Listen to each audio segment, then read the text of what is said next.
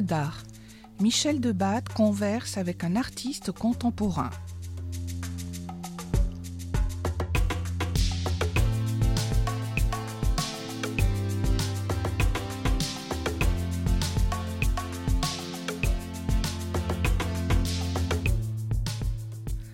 Acte 1. Qu'en est-il de la matérialité en photographie? On se pose la question.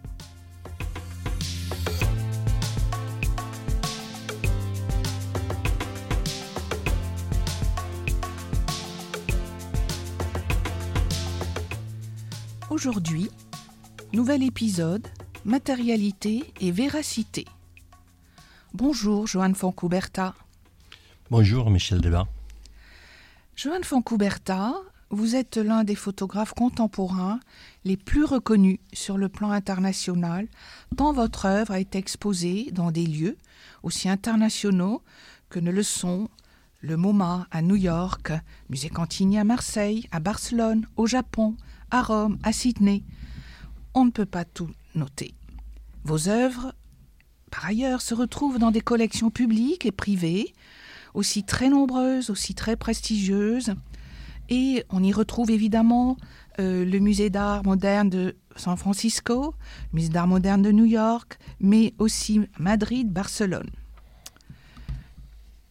Votre œuvre photographique a été couronnée aussi de manière exceptionnelle par des prix ou des distinctions institutionnelles prestigieuses, comme dernier prix, le prix du Festival international du livre d'art et du film. Ce prix d'honneur, extrêmement important, a couronné, je crois bien, votre œuvre. Et auparavant, il y a eu plusieurs prix en 2013, en 2011.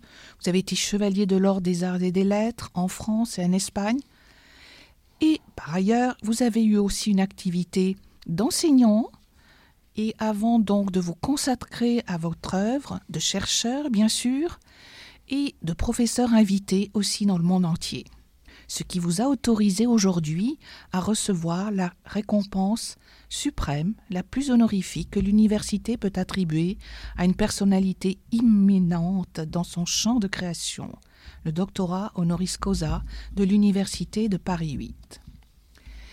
Mais ce n'est pas à ce titre exclusivement que nous allons converser aujourd'hui avec vous dans le cadre d'actes d'art, et notamment autour de l'une des questions théoriques qui s'y réfléchit au regard de l'œuvre d'un artiste et plus particulièrement la vôtre, à savoir cette question de matérialité qui rencontre chez vous, photographe, théoricien, essayiste, une autre question essentielle depuis le début de votre œuvre, de votre travail. Une question presque identitaire si ce terme n'était pas parfois connoté dans un mauvais sens. En tout cas, un artiste visuel, théoricien, essayiste qui, ne cesse de travailler la matérialité et la véracité. Alors évidemment, on pourrait reprendre cette euh, définition de la véracité, cette approche vers une vérité, mais quelle est-elle? Alors si vous le voulez bien, euh, Joanne, nous allons commencer avec peut-être une première vérité en jeu avec cette notion de matérialité. Cette première vérité, que j'ai peut-être mal classé, je ne sais pas, mais quand même que j'ai retrouvé dès le début, dès vos premières images, une vérité qui a à voir avec une véracité que vous travaillez, une véracité sociopolitique, que vous travaillez avec une matérialité aussi spécifique de la photographie, à savoir le photomontage, mais aussi le photogramme. Comment avez-vous pensé, dès le début, dont dans les années 80, fin 70, cette question de la véracité et par exemple du photomontage avec vos premières photographies et euh, votre première aussi pensée théorique autour de la contravision qui deviendra plus tard la contre-nature, Joanne J'ai débuté dans la photographie euh, euh, dans les années, à la fin des années 60, début des des années 70, donc un moment où le photojournalisme et la photographie documentaire avaient son apogée. Je me rappelle que je crois en 1973, c'était la documente qui était consacrée entièrement à la photographie documentaire comme euh, expression artistique. Hein. C'est-à-dire que ce n'était pas seulement l'information, mais dans, dans, les domaines de euh, les spéculations esthétiques et intellectuelles. Donc, euh, à ce moment, la photographie avait une autorité, un charisme par rapport à la, transcription littérale de la réalité. Bon. Euh, de l'autre côté, euh, moi, euh, j'étais une étudiante à ce moment encore pendant le régime franquiste, mhm. une dictature qui imposait de la censure, de la propagande, qui, contrôlait les médias pour faire paraître un certain discours de légitimité mhm. à ce sort de régime autoritaire et fasciste. Donc, euh, euh, l'expérience quotidienne était qu'il y avait un discours officiel complètement différent de euh, l'expérience directe des événements. Donc, je, commençais à soupçonner qu'il y a toujours une certaine intention de construction et de, faire passer la fiction pour le réel.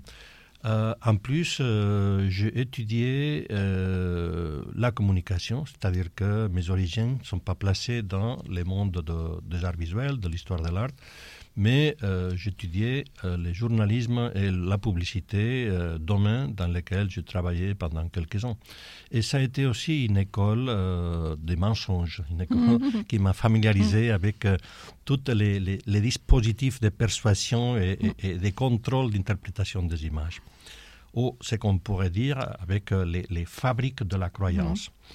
Alors, euh, pour moi, j'avais tous les éléments pour utiliser euh, d'une façon critique l'expérience que j'avais prise et la réaction face à, mon, à mon situation, à mon paysage, mhm. à mon entourage mhm. politique pour réagir et pour essayer des projets euh, qui euh, essayerait d'apprendre le public aussi à, mm. réagir contre les images. Et la photographie, euh, puisqu'elle avait cette autorité, était les, les domaines sur lesquels on pouvait travailler de façon métaphorique. C'est-à-dire si on montre que la photographie à, laquelle tout le monde, à laquelle tout le monde croit, il y a en arrière aussi une construction. Ça, on peut déplacer euh, les, les, mêmes réflexions sur n'importe quel autre euh, système autoritaire. Mm. Et alors, par exemple, euh, j'ai conçu un travail qui piégeait les spectateurs, mm. c'est-à-dire il s'agissait d'introduire de, de, défections absolument crédibles et, et essayer de euh, faire découvrir les spectateurs, mm. l'observateur, sur les, petits euh, pièges qu'il y a mm. toujours dans l'image. Donc, euh, à l'origine, il y avait, si vous voulez, un certain aspect aux volontés pédagogiques. Mm-hmm. Alors justement, cette euh, volonté pédagogique, elle était manifeste donc euh, dans euh, cette, cette, image où je vois encore ce jeune homme à bicyclette dont on ne voit plus les jambes. Et en fait, c'est un travail de photomontage. il y a aussi d'autres premiers photogrammes. Donc, je pense qu'on recroisera cette question aussi de, de, cette matière première, on pourrait presque dire, de l'image argentique, parce que là, on était dans, dans l'image argentique. Et alors évidemment, par rapport à cette question de véracité, vous venez de nous dire évidemment votre parcours, votre construction, et puis cet intérêt donc pour déjà des choses euh, d'apprentissage, d'enseignement, certes, mais aussi de faire passer la fiction pour le réel et inversement, et aussi, euh, je pense, cet intérêt que vous euh, avez manifesté très vite aussi, avec donc cette véracité d'une image photographique à mettre en cause, à mettre au travail, à mettre en critique, et en même temps donc aussi peut-être l'aider en accompagnant d'un récit. Et je pense là, euh, dans les années, au tout début des années 90, vous avez commencé à travailler sur aussi euh, pourrait presque, enfin, une histoire quand même de la photographie que nous connaissons, euh, malheureusement dans des périodes extrêmement euh, dramatiques, euh, dans tout ce qui a à faire au photomontage justement, et aussi à l'image retouchée, et à la fiction donc, qui va être euh, travaillée dans des faux reportages que vous allez vous-même vous vous attribuer entre guillemets en tant que journaliste, euh, jusqu'à un retournement du vrai en faux en vraiment présentant un vrai projet documentaire comme une fiction. Et je pense alors à, deux de vos pièces, évidemment, de vos projets qui prennent du temps, qui commencent dans les années 90, mais qui peuvent être euh, donc aboutis, entre guillemets, en 96, 97. Je pense je ne sais pas si je fais erreur en le baptisant ainsi, au premier roman photo Spoutnik. Et donc, euh, je pense aussi euh, à cette fiction euh, en relation avec Borges aussi, l'îlot basque. Est-ce que vous pourriez nous dire justement comment le récit est advenu assez vite, justement, dans votre intérêt pour le mentir, pour le bien mentir? Que vous, dont vous prononcez quelquefois euh, cette syntaxe euh, magnifique, me semble-t-il. Donc peut-être le Spoutnik, euh, comme vous voulez. La, euh, le message de toute photographie n'est pas inhérente à, à, sa constitution, mais à ce qu'on pourrait appeler à, à, son habitation, c'est-à-dire où est-ce que la photographie habite, où est-ce que la photographie ou, l'image habite, c'est quel le contexte, c'est quel l'entourage? Euh, les images toutes seules, les images prises d'une façon autonome, sont tout simplement de, de, de tâches, de, de, de, de, morceaux, de textures, de, de, de formes, de, de, de, de chromatisme, etc., sans aucune signification. C'est euh, la constellation de rapports avec des autres éléments, soit des autres, des autres images, des textes, d'architecture, de, de, qui euh, arrivent à, à déterminer un, certain contenu, un certain sens. Donc, euh, c'est très important de contrôler euh, ces, sortes de contextes. Et euh, comme, euh, artiste critique, j'essayais de montrer à quel point euh, on peut euh, créer une, euh, un détournement radical quand on produit une certaine euh, une confusion des genres. Mmh. Par exemple, quand on regarde la télévision, d'une façon spontanée, on est conscient quand on regarde les nouvelles, quand on regarde la publicité ou quand on regarde un programme de divertissement. C'est-à-dire, c'est pas nécessaire qu'on nous explique que, attention, maintenant, on va vous euh, donner des informations sur la guerre ou des, des événements sur euh, les, les, la grève de, de, de chauffeurs de camions. Mmh. Voilà. Euh, on est conscient que euh, on est dans un autre âge. Par contre, on, on, on écoute un film et euh, on est conscient qu'il s'agit de comédiens mmh. qui sont en train de jouer une situation fictive. Mmh. Et après, bon, c'est-à-dire que qu'est-ce qui se passe quand euh, on n'est pas capable de euh, situer euh, ces sortes d'informations dans les contextes adéquats. Alors, euh, nous sommes perdus. Et, c'est ça que euh, j'essaye de, euh, faire une, une mise en dérive.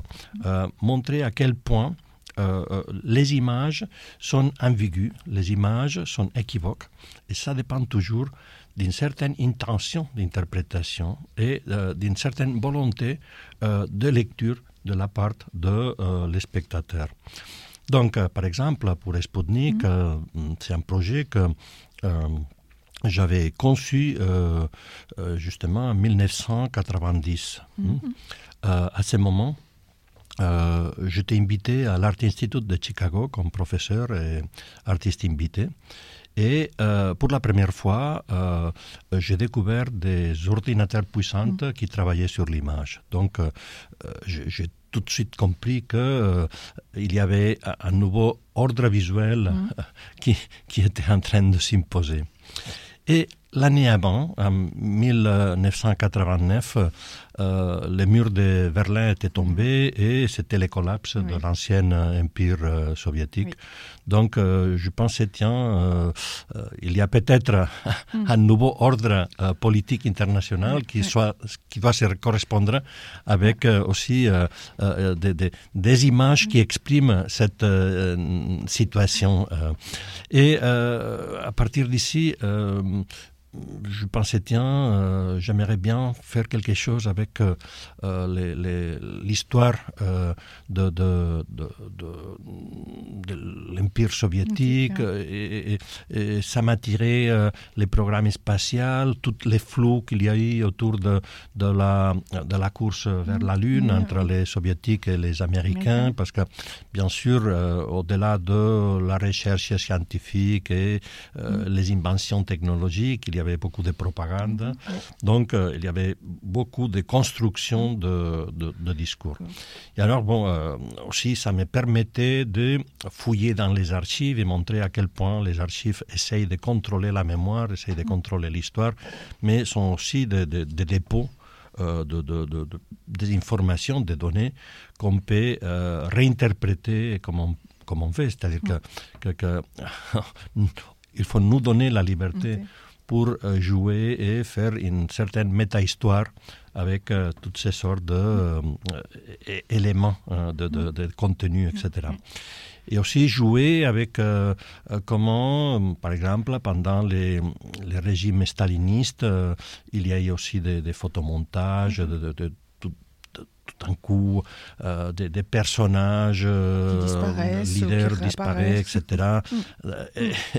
Donc il y avait comme un, un, parallèle entre l'image et la réalité. S'il y avait quelqu'un qui était disparu de l'image, probablement il était assassiné ou, ou il existé. envoyé en goulag, etc. C'est-à-dire que euh, l'image était euh, euh, une, une, façon de remplacer mm. symboliquement la mm. réalité. Hein. Donc il y avait vraiment des matières, mm. je dirais, littéraires pour construire un, photoroman. Mm. Et alors, euh, ce qui a été aussi important dans ce projet, c'est le fait que euh, j'ai essayé de euh, les placer, les distribuer pas dans les, dans les contextes artistiques, mais dans les musées ou des institutions d'histoire, des institutions de, par exemple, de la science, de l'exploration de l'espace, etc. Mm. Et aussi, un autre aspect, c'est que euh, au début, euh, je l'ai présenté d'une façon anonyme, c'est-à-dire que mon nom n'était pas associé à, ces projets, à cette narrative. Euh, et alors, j'ai signé les projets avec mon visage, c'est-à-dire les, les, protagonistes avaient mon visage et mon nom, parce que les cosmonautes qui s'appellent Ivan Stojnikov, c'est la traduction de mon nom, Joan Foncouberta, Joan, euh, c'est Jean, ou Ivan, euh, Fontaine cachée, Fontaine secrète. Hein. En russe, c'est la traduction en russe, justement. Voilà. Donc, euh, on est vraiment, alors, donc dans, dans, ce, dans ce rapport, en effet, d'artiste critique, mais aussi, donc, dans une fiction qui d'une certaine manière à une véracité. En fait.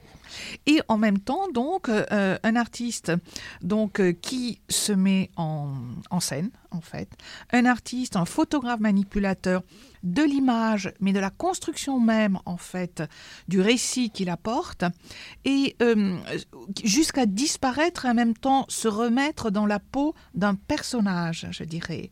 Et donc, on a d'autres d'autres œuvres. Alors, qui aussi euh, travaille sur ce qui vous tient aussi à cœur, à savoir remettre en cause cette pensée d'autorité d'autorité dont vous avez parlé au tout début par rapport à ce que l'on attend, ce que l'on attendait de la photographie, et aussi donc euh, mettre en perspective ce que vous euh, travaillez en tant que chercheur, c'est-à-dire les domaines de notre connaissance en fait, qu'elles soient en effet scientifiques, euh, qu'elles soient politiques, qu'elles soient littéraires, qu'elles soient religieuses aussi ou culturelles.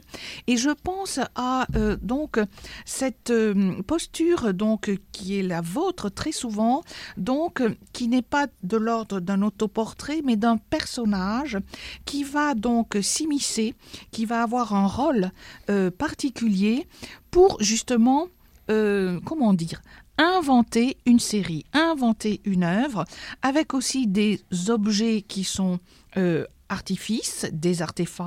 Et je pense par exemple à votre série euh, Fauna, euh, donc que vous avez faite, la série aussi Herbarium, euh, donc où pour la série Fauna, eh bien en fait, vous vous prêtez le rôle d'un scientifique, d'un professeur euh, à Meisenhaufen, euh, donc qui aurait donc découvert des objets, euh, pardon, des, animaux hybrides, et donc vous construisez vous-même, vous les créez vous-même aussi par des montages, par des par des rébus de déchets. Enfin, vous allez nous en parler. On retrouve cela aussi dans une autre série que vous avez fait un peu plus tard, Hydropithèque, mmh. où là, vous êtes... Euh, alors, il y a aussi la traduction dont vous êtes l'abbé Fontana, ce, pierre, ce prêtre jésuite, géologue, donc.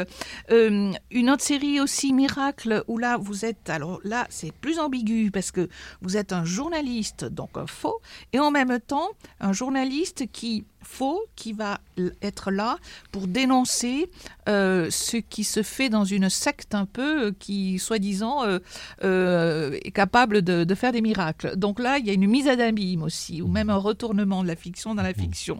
Donc, je me demandais quand même si ce rapport au jeu de rôle au personnage, euh, travailler chez vous avec cette véracité qui pourrait être, comme dans le théâtre hein, aristotélicien, une forme quand même de libération. De libération, alors peut-être des émotions, mais de libération aussi d'état de fait, de libération de quelque chose qui est de l'ordre quand même du politique toujours, que il me semble quelquefois on, on, oublie tant, euh, en effet, euh, vous êtes euh, reconnu comme l'artiste joueur, l'artiste manipulateur, l'artiste espiègle.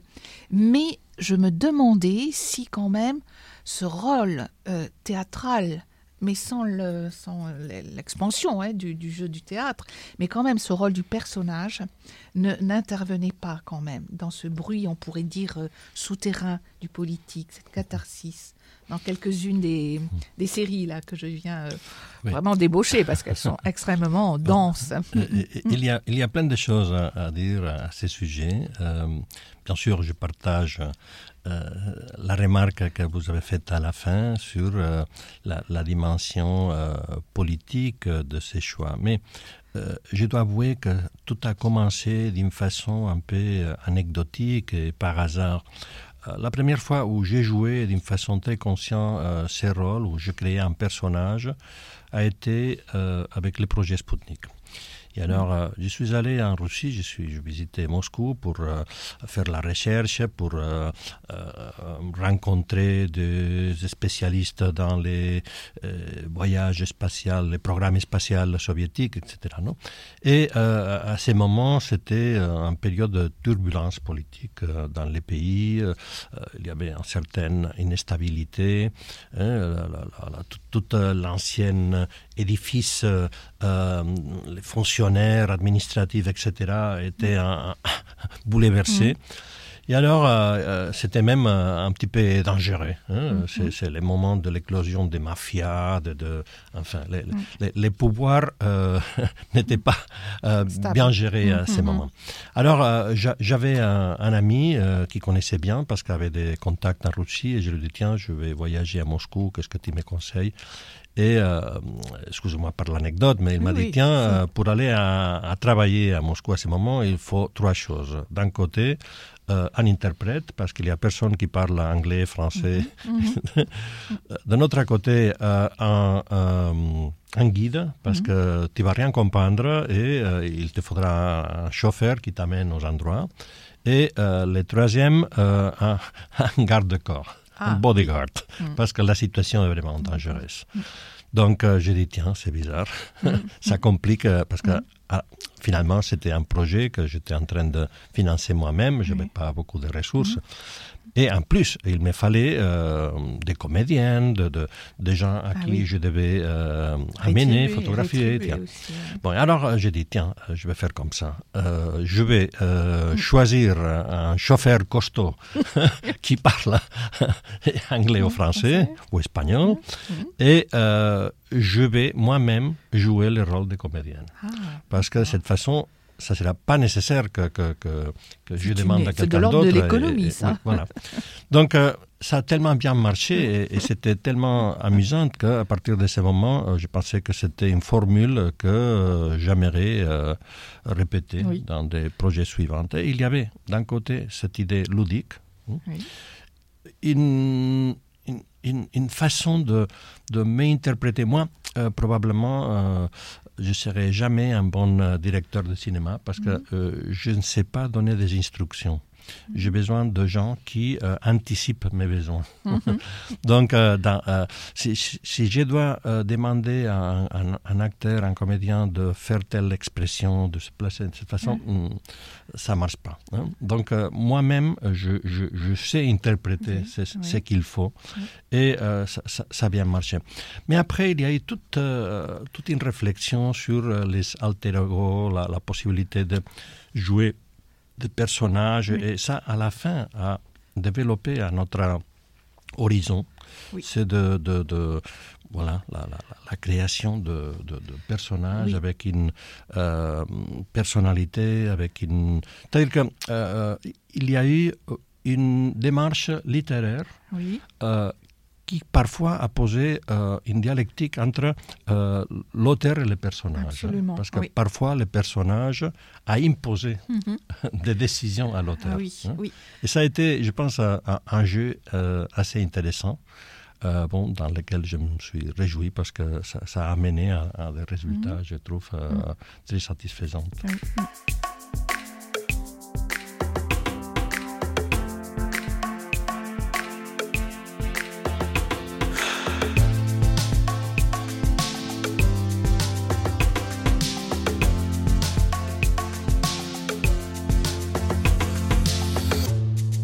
Alors justement, euh, peut-être que c'était pas euh, aussi euh, présent, mais je pense, alors c'est peut-être une digression là, mais quand même, dans les années 70, moi en France, il y avait, que ça soit Foucault ou Barthes, il y avait ces, ces- ces questions, c'était aussi depuis l'art euh, euh, l'art américain aussi, et pas que, de- la, la question en, en littérature justement de la place de l'auteur ou de la mort de l'auteur même.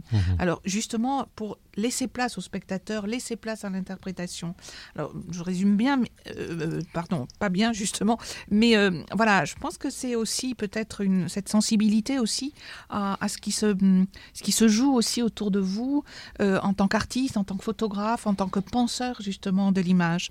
Euh, alors justement cette euh, cette propension, euh, voilà. euh, Petit à petit, on voit en effet que cette question de cette, subs- cette substitution auteur-personnage, eh bien, prend en compte, et vous me direz si je me trompe, prend en compte aussi un intérêt pour euh, d'autres lieux, d'autres domaines des discours d'autorité, justement. On en a un peu parlé tout, à l'heure.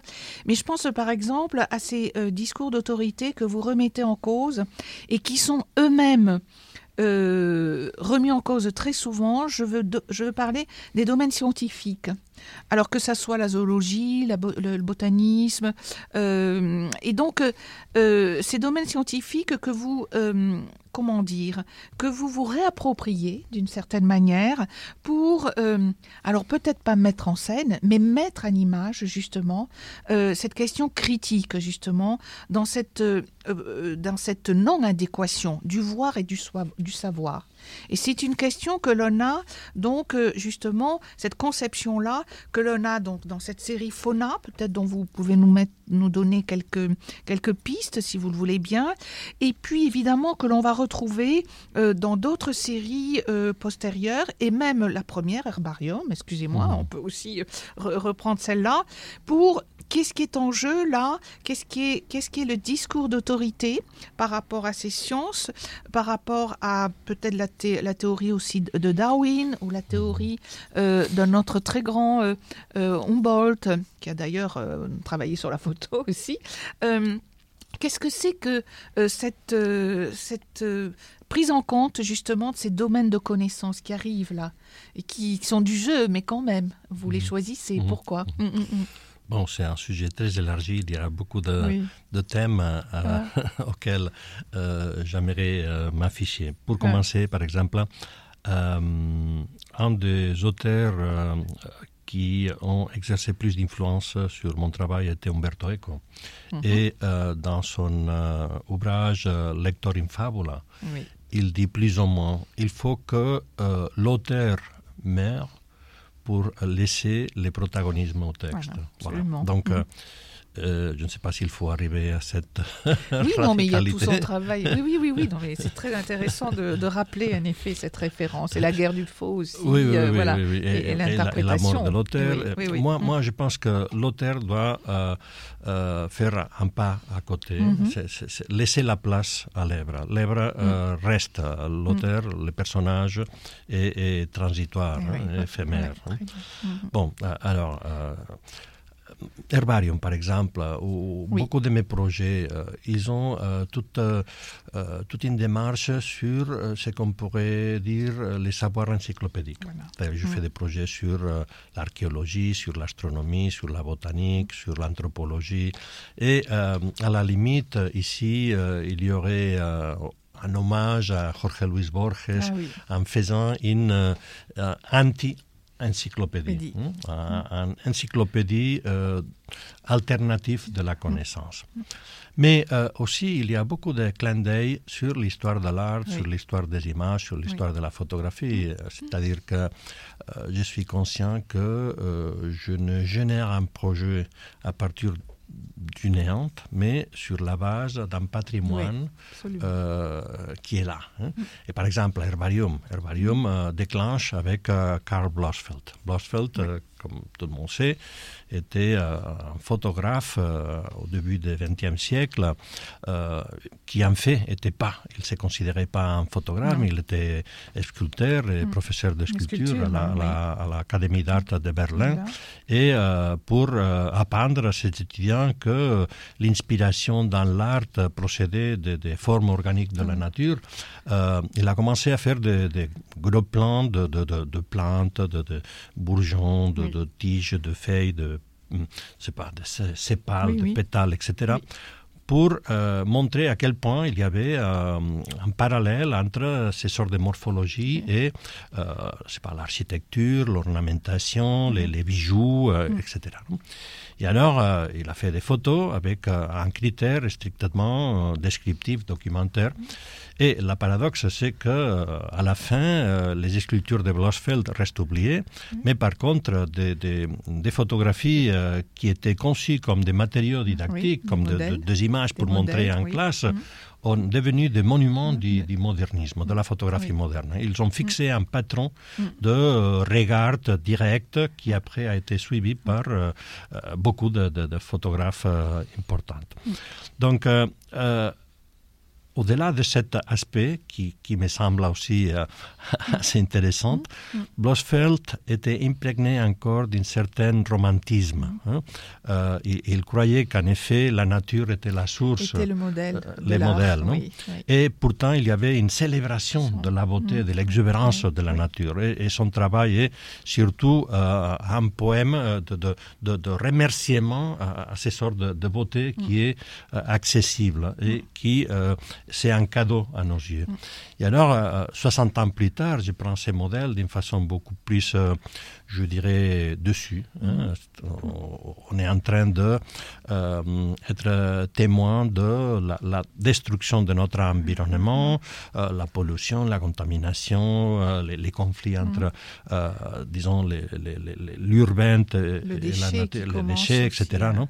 Et alors, je fais un, hommage ironique à, mm. Blossfeld, hein, dans le sens où je, produis des fausses plantes, de, de mm. pseudo-plantes, c'est-à-dire je fais un collage avec des, déchets que je trouve euh, en me promenant près de, de, de, de paysages industriels de Barcelone où, mm. j'habite. Et alors, euh, dans mon atelier, euh, je, construis des, assemblages mm. qui rassemblent des plantes. Et alors, je photographie avec le même style, avec la même précision, etc. Et en plus, j'ajoute de, de noms scientifiques inventés et je présente ça dans des institutions scientifiques, dans des musées de botanique. Donc, les, les, visiteurs et troublés, troublés, et troublés, parce que bon, dans un musée, il y a déjà une pression autoritaire. Si, c'est un musée, c'est quelque chose. On y croit, on y, croit, c'est vrai. Et en plus, il y a toute une taxonomie. Mm-hmm. les noms de plantes ressemblent les, les, des codages, les, noms en, des, etc. Et bon, on sait que la nature parfois nous offre de, de formes un peu excentriques. Hein, parfois, dans des pays lointains, on trouve des plantes vraiment étonnantes. Mm-hmm. Donc, il y a les doutes, mais euh, ce que j'essaye de produire toujours, c'est un, procès épistémologique qui génère les soupçons. C'est-à-dire la première photo, on peut dire, bon, peut-être. La deuxième, comme ça, petit à petit, il y a un crescendo où il y a un moment euh, dans lequel le spectateur dit, bon, on, arrête. Euh, je, ne les supporte pas. Ici, c'est pas possible. Non et alors, je crois que le merveilleux de cette réaction, c'est que, OK, pourquoi vous vous êtes arrêté ici et pas au début ou avant C'est-à-dire à, quel point ça constitue un test de la crédibilité hein, de, chaque spectateur. C'est quoi les éléments qui euh, ont, permis d'accepter une certaine information comme un vrai mm. et on arrive à un certain moment mm. où on ne l'accepte plus mm. et on considère que c'est un faux. Donc ça c'est un apprentissage pour chacun de nous. Hein. Et euh, euh, ça instaure ce que pour moi est très important, c'est apprendre à douter. Les doutes comme comme attitude euh, intellectuelle euh, pour euh, envisager, pour, pour disons, nous, mettre face, face à, la réalité, face au monde. Hein. Donc il y a toujours des enjeux. Il y a d'un côté une histoire, une histoire qui peut être narrative, littéraire, mais aussi une arrière-pensée qui est euh, critique, qui propose, euh, je sais pas, de, de, de, de, éléments de démarche, euh, de, façon de réagir à, cette avalanche d'images chaque fois plus importante dans, dans notre conscience. Euh, Fauna, je ne sais pas si vous voulez hmm. que je continue. Oui ou non, non, mais peut-être, euh, voilà, avec Herbarium, je trouve que c'est euh, déjà, ça pose, ça continue à bien poser votre travail autour justement du doute, de générer le soupçon, de nous faire apprendre aussi à douter, même si vous jouez avec cela.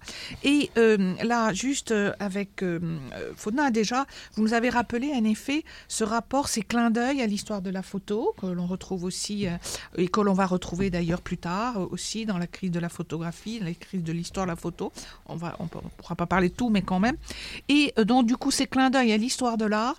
Et moi, il y a quand même quelque chose, vous l'avez déjà abordé, mais il y a un glissement quand même que vous vous autorisez par rapport à ces clins d'œil, justement, tout en jouant.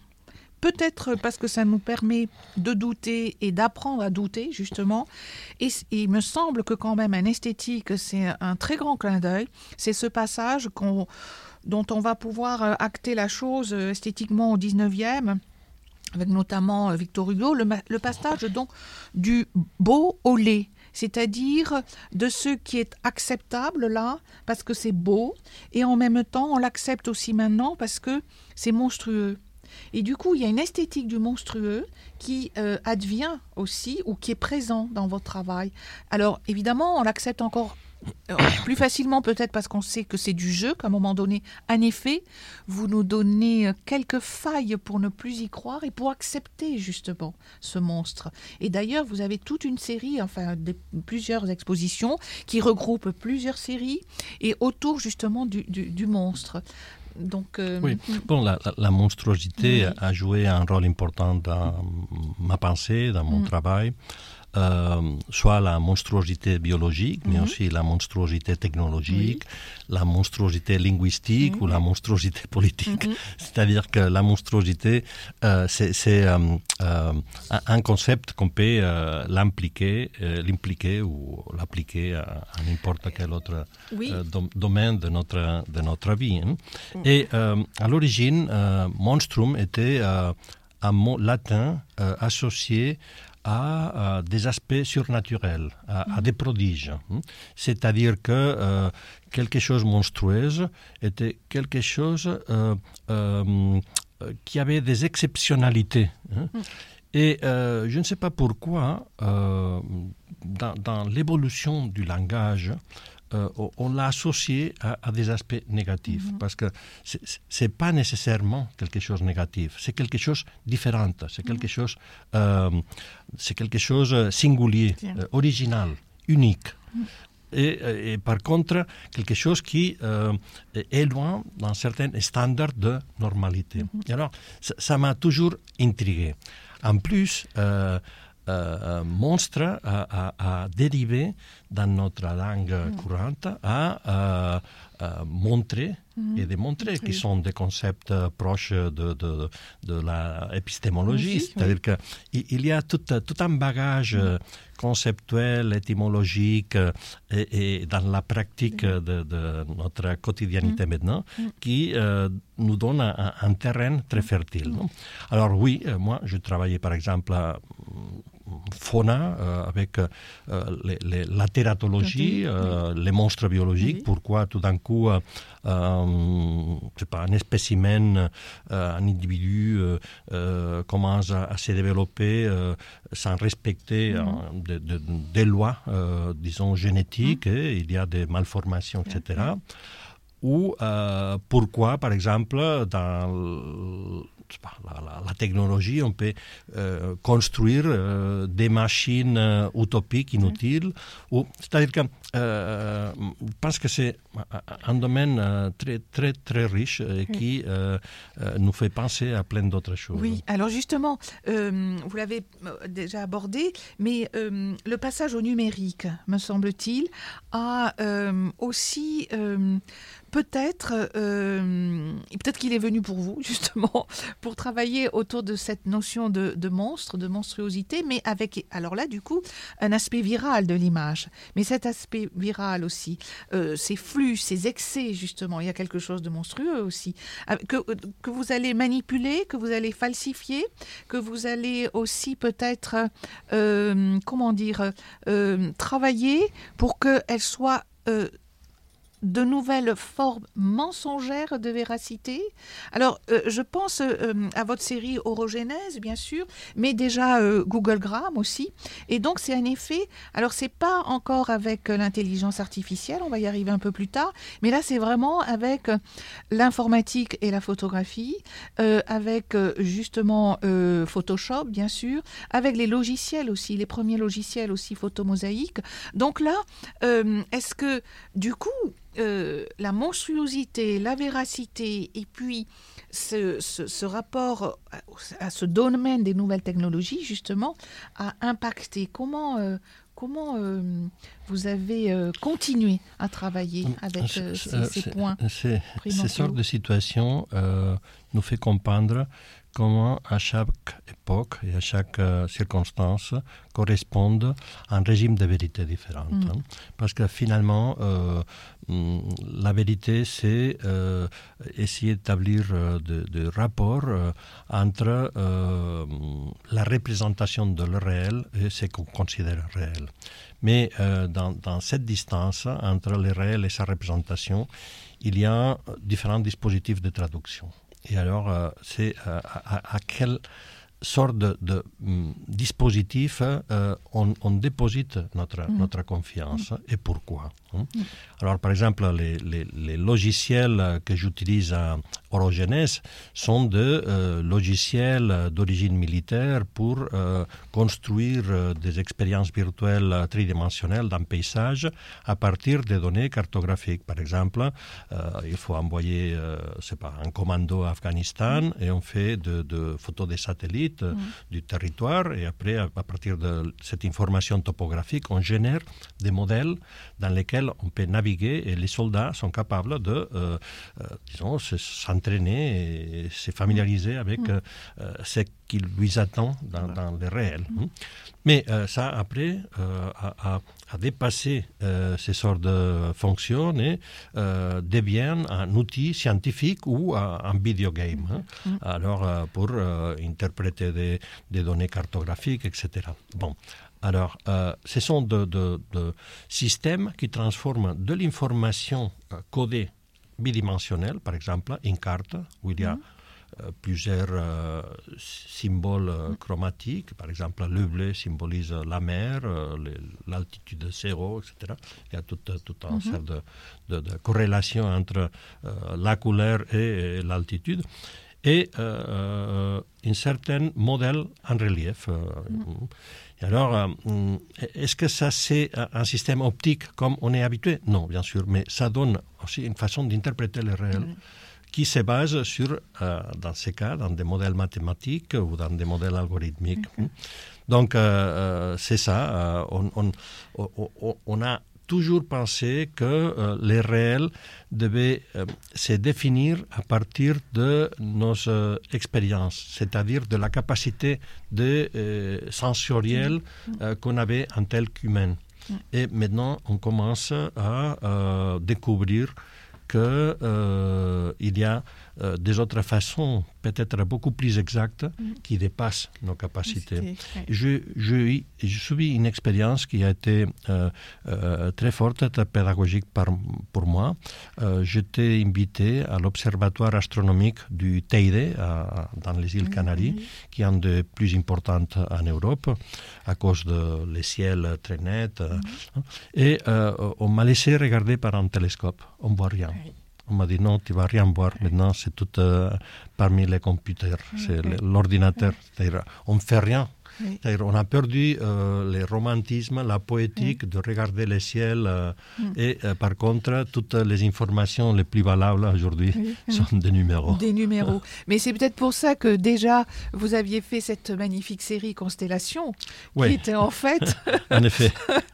je, ne, je, ne, dévoile pas, je vous laisse dévoiler mm. le canular, comme vous dites. Bon, justement, c'est bien que vous citez cette série parce que c'est une série que c'est original à ces moments où j'explique cette anecdote euh, parce que euh, je voulais rester quelques jours, essayer de faire, euh, bon, de accomplir un programme d'artiste en résidence. Et finalement, je dis tiens, ici, ça, ne mm. vaut pas la peine que je reste parce que mm.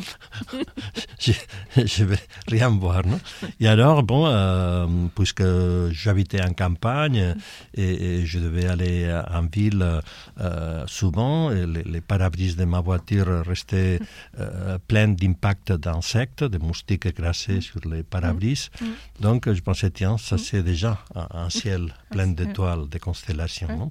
Et alors, euh, euh, bon, les, les, modus operandi étaient que euh, je, laissais ma voiture dans un garage dans la noirceur, et alors je plaçais de films contre les parabris, et mon assistante, avec une petite lampe de poche, faisait une, un photogramme des moustiques écrasés, que après agrandir euh, cette, euh, cette euh, négatif, cette planche sur un papier cibachrome, mm. donner un rendu d'une photo de, presque une étoile filante pour certains. exactement. Et alors, pour moi, les résultats avaient deux lectures possibles. Dans, dans contexte, il y avait l'idée que si je présente ça dans un entourage encore scientifique, musée des sciences. Mm. astronomie, etc., ça va être compris comme des images. Et de l'autre, montrer que euh, cette théorie sur laquelle le réalisme photographique se base sur l'idée d'empreinte est on, peut les discuter. Oui, oui, Alors justement, vous, avez discuté vous-même. On va passer, on va revenir évidemment sur certaines euh, pièces, mais je vois que, le temps avance. Mais je voudrais quand même, on ne peut pas ignorer, mais on l'a déjà entendu, euh, votre rapport à la théorie, à la pensée critique, à la pensée théorique, à cette photographie, donc qui est un objet de pensée pour vous, euh, dont d'ailleurs votre ami Jacques Terrassa a fait un, très bel ouvrage qui s'appelle Les images perfides, si je hmm traduit bien en français. Per, Voilà, Ferdimago, merci. euh, et donc, euh, euh, où il reprend et où on retrouve de toute façon vos premières notions aussi, là c'est le côté théoricien, qui nourrit évidemment votre travail d'artiste la contre-vision, la contre-nature. Vous allez publier évidemment euh, aussi euh, au moins deux, deux ouvrages, enfin plusieurs, mais il y a un, ouvrage quand même dans, au milieu des années 96 qui va nous marquer tous, et moi en premier, Le baiser de Judas qui s'appelle Mhm. Photographie et vérité, justement. Et donc, euh, on, on voit euh, évidemment cet intérêt que vous avez par rapport à euh, donc cette pensée de l'image en prise maintenant avec les nouvelles technologies, justement. Euh, je pense à cette idée, euh, à cette série euh, que- dont on a euh, juste prononcé le, le- le titre Google Gram, par exemple, Mm. ou Orogenèse. Moi, je me souviens très bien d'avoir fait l'expérience de l'exposition que vous aviez montrée à l'Institut, je crois, espagnol. C'est ça, Cervantes à Paris. Et je me souviens d'être, d'avoir été devant un, un ordinateur, je pouvais choisir Mm. donc un mot, je me souviens plus, enfin c'était vraiment le langage, là, la, la donnée, et je me retrouvais devant une image grand format, je me souviens, je crois bien, c'était un portrait d'un homme politique, qui était Ouais. fait avec des milliers d'images, et je me souviens plus sur quoi j'avais appuyé. Et donc, du coup, euh, ce rapport justement à cette euh, véracité, euh, cette, euh, c'est quelque chose qui nous échappe aussi, Mhm. qui passe au langage. Mhm. Comment vous le, en tant que théoricien là du coup, comment vous le pensez ce couple matérialité, véracité, euh, voilà, c'est quelque chose que vous allez aussi faire. réfléchir dès, je crois aussi, euh, la moitié des... Enfin, mi- mi-2000, post-photographique, Mm. sur lequel aussi... Alors, oui. contre-vision, contre-nature, Ouais, post-photographique, un changement de technologie, un changement de régime de véracité aussi. Nous, nous Mm. assistons à une tendance à la dématérialisation des images, euh, parmi lesquelles euh, la photographie. C'est-à-dire la photographie a passé d'être euh, obèse, daguerreotype, à Oui, être mince, Oui, à, Pauvre ne- pour certains, n'ex- pauvre pour certains aussi. à n'exister pas, c'est-à-dire à, n'avoir euh, aucune euh, dimension haptique. On, on ne peut plus la toucher. Donc, euh, ça implique euh, une perte, mais de l'autre côté, ça, ça donne des qualités Mm. euh, différentes. Il faut peut-être euh, essayer de, Mm. de, bon, euh, savoir euh, qu'est-ce qu'on perd et qu'est-ce qu'on gagne. Mhm. Mais en ce qui concerne la perte, il y a en effet un, un certain flou en ce qui concerne la, la, la véracité. hein. Mhm. Euh, je crois que la véracité s'éloigne, ou pas la véracité, mais notre, notre confiance, notre, euh, notre rapport euh, plus ou moins à, une image crédible. Voilà. Alors, par exemple, je me suis rendu compte que à partir de l'apparition de, de cette culture numérique, la, la- la façon où notre confiance s'évasse a émigré. Il y a, si vous voulez, une certaine migration. Ah oui. Par exemple, au 19e, c'était clair, euh, la photographie était la vérité. hein. Euh, Ce qui était euh, en face de la photographie, en face de la caméra, c'était euh, les messages transmis. Donc, il y avait une corrélation Mhm. évidente que euh, personne n'osait pas euh, euh, discuter. Aujourd'hui, par contre, euh, la photographie est dans un discrédit pour beaucoup de raisons. Mais alors, euh, comment on a substitué euh, les, les- les dispositifs pour vérifier des données? Par exemple, Google. Aujourd'hui, euh, si on veut vérifier des données, on cherche à Google et en, en fonction de résultats, on, on établit un, un critère pour prendre des décisions. Non, non, ça, ça doit être fake ou non, non, ça, ça, ça, c'est vrai. Il y a plein. C'est-à-dire que cette euh, mission, cette tâche, cette mandat démiurgique euh, s'est déplacé de l'appareil photo à des ch- chercheurs à Internet comme Google. Et c'est pour ça que Google Gram a été euh, une façon de faire ces sortes de, de, de problématisation Mhm. de c'est quoi aujourd'hui le rapport entre euh, l'ancienne façon de certifier le réel, la photographie, et la nouvelle façon Google. Et ça s'opère euh, à travers de- du langage, parce Ah, que c'est oui. intéressant, Oui. même si on dit qu'on avance vers- une- un monde absolument visuel, euh, encore euh, Internet doit s'opérer d'une façon euh, euh, verbale, hein, littéraire, Absolument. avec des mots, avec des... Oui, et même des graphiques, Oui, des chiffres, oui, oui, oui, oui, Mm. oui, avec de l'écriture. de hein. l'écriture, voilà, de la graphie. Oui, oui. Donc ça c'est assez paradoxal. non Oui. Et alors bon, je voulais euh, confronter euh, les mots avec les images. Quand euh, on, on choisit un mot. Par exemple, je crois que dans l'exposition au euh, Institut Cervantes, c'était le visage de Sarkozy. Alors, j'ai demandé, j'ai demandé au public de réagir. Mm. Alors, il y avait quelqu'un qui écrivait c'est mon héros, quelqu'un disait c'est un con. Et à partir de héros, con, etc., euh, Internet cherchait euh, les, images disponibles et générait un, mosaïque mm qui euh, récomposait les, visages de Sarkozy. Mais c'était intéressant parce que tous les jours, il y avait une récupération ah. de tous les mots. Oui. Euh, c'est-à-dire qu'on avait la liste ah de euh, qu'est-ce que qu'est-ce que les visiteurs avaient ah écrit comme réaction à une certaine image. Il y avait, je sais pas, ah, il faudrait que j'aille voir. Je me souviens plus ce que j'avais écrit. Oui, oui, oui. Donc voilà, c'est c'est quoi l'intersection entre euh, les, les, domaines significatifs euh, de l'image oui. vis au domaine significatif de, de, la parole. Absolument. Jusqu'à travailler euh, avec ou à créer des images qui n'ont plus de référents, qui n'ont plus de, de, de, modèles. Je pense à, l'un de, vos derniers livres, qui est une œuvre de toute façon aussi mm. que vous exposez, bien sûr, Prosopagnosia. Prosopagnosia, oui. Voilà, où vraiment, en collaboration je crois, avec Pilar Rosado. Vous travaillez sur des archives, alors là, de données, de banques de données, mmh. euh, de personnes évidemment qui ont euh, caractérisé l'histoire de notre euh, siècle et même mmh. de, notre vie, parce qu'il y a le poète Tagore, mais il y a aussi Hitler. Et mmh. du coup, vous arrivez avec à inventer des visages. Vous, parlez d'ailleurs d'agonie. Dont là, c'est, il n'y a plus de support, mais il y a une agonie presque de la beauté, il y a une, une agonie aussi de l'identité en fait, mhm. puisqu'on arrive à des images sans modèle. Oui, oui, oui. oui. Mm. En, effet. Et par exemple, laissez-moi avancer que le mois prochain, avec Pilar Rosado encore, on va présenter à Barcelone une nouvelle série qu'on appelle Déjà Vu. Ah, et euh, on, prend tout le répertoire de la collection de musées. Par exemple, nous avons choisi El, Prado à Madrid, c'est-à-dire, je ne sais pas, 12 000 pièces, hein, mhm. Euh, dans des images numérisées. Et alors, euh, on a filtré toute cette information visuelle à travers un algorithme qui est capable de trouver les patrons, c'est-à-dire les régularités dans, dans ces œuvres, mhm. mais aussi euh, il est capable d'apprendre qu'il y a des genres différents. Il y a des portraits, il y a des paysages, il y a des natures mortes. Il y a...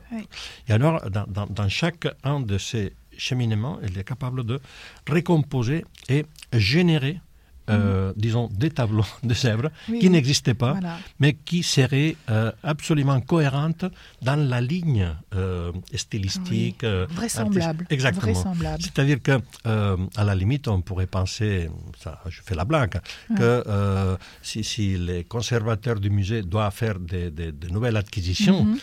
l'algorithme mhm. nous donne déjà ah les, images qui seraient absolument pertinentes. pertinentes dans, dans, dans ces sortes de Avec une attente aussi, avec une attente. Et, et, mm-hmm. alors aussi, si euh, on veut euh, jouer encore d'une façon euh, plus radicale, ça implique que peut-être euh, dans un futur prochain, euh, les artistes ne seront plus nécessaires, les conservateurs mm. ne seront plus nécessaires, les, les, les, commissaires d'expo, c'est-à-dire parce que finalement, tout va se réduire à, des algorithmes qui ont, qui ont appris. Et Ça, c'est d'un côté Boulevard Sainte, mais de mm. l'autre côté, c'est peut-être la promesse d'un progrès de science-fiction ou dans lesquels euh, il faut c'est commencer à habituer. Alors, on, va justement, euh, déjà, on prend note, en effet, euh, d'aller voir croire ce déjà vu ou c'est déjà vu donc euh, et euh, puisqu'on va évidemment notre échange qui pourrait évidemment continuer mais dans ce côté un peu quand même radical ou du moins un peu paradoxal euh, que vous venez donc d'évoquer sur notre avenir des images je me demandais alors comment vous vous tirez d'affaire quand même avec aussi un des derniers ouvrages que vous avez donc fait avec des textes, mais aussi des, des, références à, l'histoire de, de l'art. Ça a été contre Barthes, c'est le titre, donc ça veut quand même dire beaucoup de choses. Euh, quelque chose aussi, euh, du coup, enfin une phrase que vous avez prononcée justement dans le BG de Judas, le bon photographe est celui qui sait bien mentir la vérité. Hmm. Donc, je me demande comment, euh, voilà, vous avez fait ce pont entre le fait de faire bien, le photographe, c'est bien mentir, faire bien mentir la vérité. Cet hommage a quelquefois peut-être aussi un certain hommage peut-être euh, euh, ironique à Barthes avec euh, ce contre Barthes, ça a été Pourriez nous en dire quelque chose? Les mots contre, encore les latins, impliquent en opposition, mais aussi face, c'est-à-dire en face de Barthes. et je, je, me pose la question, est-ce que Barthes aujourd'hui aurait réécrit euh, mm. la chambre éclair, euh, exactement pareil? Mm. Toute cette idée de ça a été. Hein, euh, par exemple, hier, j'étais dans un resto et, les, les les, garçons, quand on a fini, il est venu, il nous a dit Ça a été, messieurs, dames Et j'ai dit Ça a été. J'ai passé tout de suite à Bart Ça a été. C'est-à-dire que les, les, ça a été n'est pas si euh, taxonomique, n'est pas si... C'est-à-dire, il y a aussi une certaine... Euh, n'est pas si photographique que ça, oui, en oui, fait. Oui, oui, oui. oui, Donc, euh, j'aime bien spéculer qu'est-ce que Barthes penserait du Photoshop Qu'est-ce que ah, Barthes penserait de réseau social Qu'est-ce que Barthes penserait des algorithmes Parce que tout son discours, qui à la fin c'est un discours poétique, mm, mm. est basé sur euh, une façon de fabrication d'images précises, mais qui est déjà euh, une partie de notre passé. Donc, euh, comment on peut actualiser Barthes Et alors, bon, je suis allé à, à, trouver des images dans les archives et par hasard, dans un archive mexicain d'un journal de faits divers, ah. d'assassinats, de, de, de, suicides, des accidents, etc., euh, j'ai trouvé que une bonne partie des images, il y avait quelqu'un qui pointait avec les doigts. Donc c'était un, un, double punctum. Mm. Le punctum du doigt mm. avec la photographie du, du, doigt ah qui signale ah quelque chose. Et j'ai trouvé ça euh, un rapport au point de vue sémiologique très intéressant. Parce qu'à la limite, quand euh, on voit tellement d'images où le reporter a pris quelqu'un qui signale, par exemple, une fille qui signale son violateur, euh, un, médecin qui signale les trous de la balle, ah. euh, un fonctionnaire de prison qui signale l'endroit où euh, ils se sont échappés, etc. Donc, ça implique une certaine mise en scène. Donc, à la limite, c'est pas un documentaire, c'est ça, c'est une fabrication de l'image pour être beaucoup plus illustrative. Hein, pour, pour, donner un certain euh, message, message particulier, mm. mais qui est euh, construit pour être euh, plus effectif, plus clair. Hein? Plus autoritaire. Exactement. Mm, mm. Donc, il y a ici toute, toute une démarche sur cette idée barthienne de, de, du site, les noms de la photographie, etc. Alors, écoutez, c'est passionnant. On voudrait encore vous écouter, mais je pense que là, on va devoir clôturer notre échange pour l'instant. Pour l'instant, en tout cas, je ne sais pas si vous avez envie de nous dire quelque chose, mais moi, j'aurais aussi envie justement de pour conclure, alors déjà de, de, spéculer justement sur ce Barthes, parce qu'il me semble qu'il y avait quand même beaucoup d'émotions aussi dans le, dans le Ça a été de Barthes, justement, euh, qu'on oublie, me semble. Euh, on va spéculer sur ce déjà vu, ou pas encore vu, ou peut-être hmm. pas encore vu. Et comment vous mettez le dernier slogan justement euh, du 19e siècle avec cet amoureux du daguerreotype qui était Janin et qui nous disait à l'époque la photo c'est comme un miroir qui se souvient. Est-ce qu'on peut encore spéculer là-dessus, cher Johan? Euh, Oui, je pense que euh, la post-photographie n'est nue euh, c'est pas pas une négation de la photographie. Tout simplement, euh, on y ajoute des éléments. Par exemple, mm. la communication, la dimension ludique. C'est-à-dire, aujourd'hui, on fait parfois des photos euh, qu'après on ne regarde pas. C'est, mm. l'acte, c'est le geste qui compte. Mm. Hein. C'est un geste parfois de célébration. Hein. Ou, ou d'affection. oui, oui, etc. C'est-à-dire que je pense que la, la, photographie est devenue un, un, langage, une façon d'interaction de, sociale beaucoup plus riche. Alors, pense que euh, faut, il faut être satisfait avec cette nouvelle richesse de la photographie. Il ne faut pas être si fondamentaliste ou intégriste mhm, mhm. de la photographie argentique telle qu'on l'a connue. Oui, hein. absolument. Et donc, euh, on va euh, suivre vos conseils et surtout vos œuvres donc à venir qui sont déjà prêtes et qui sont déjà à voir. Merci, beaucoup. Merci beaucoup, Joël. Merci.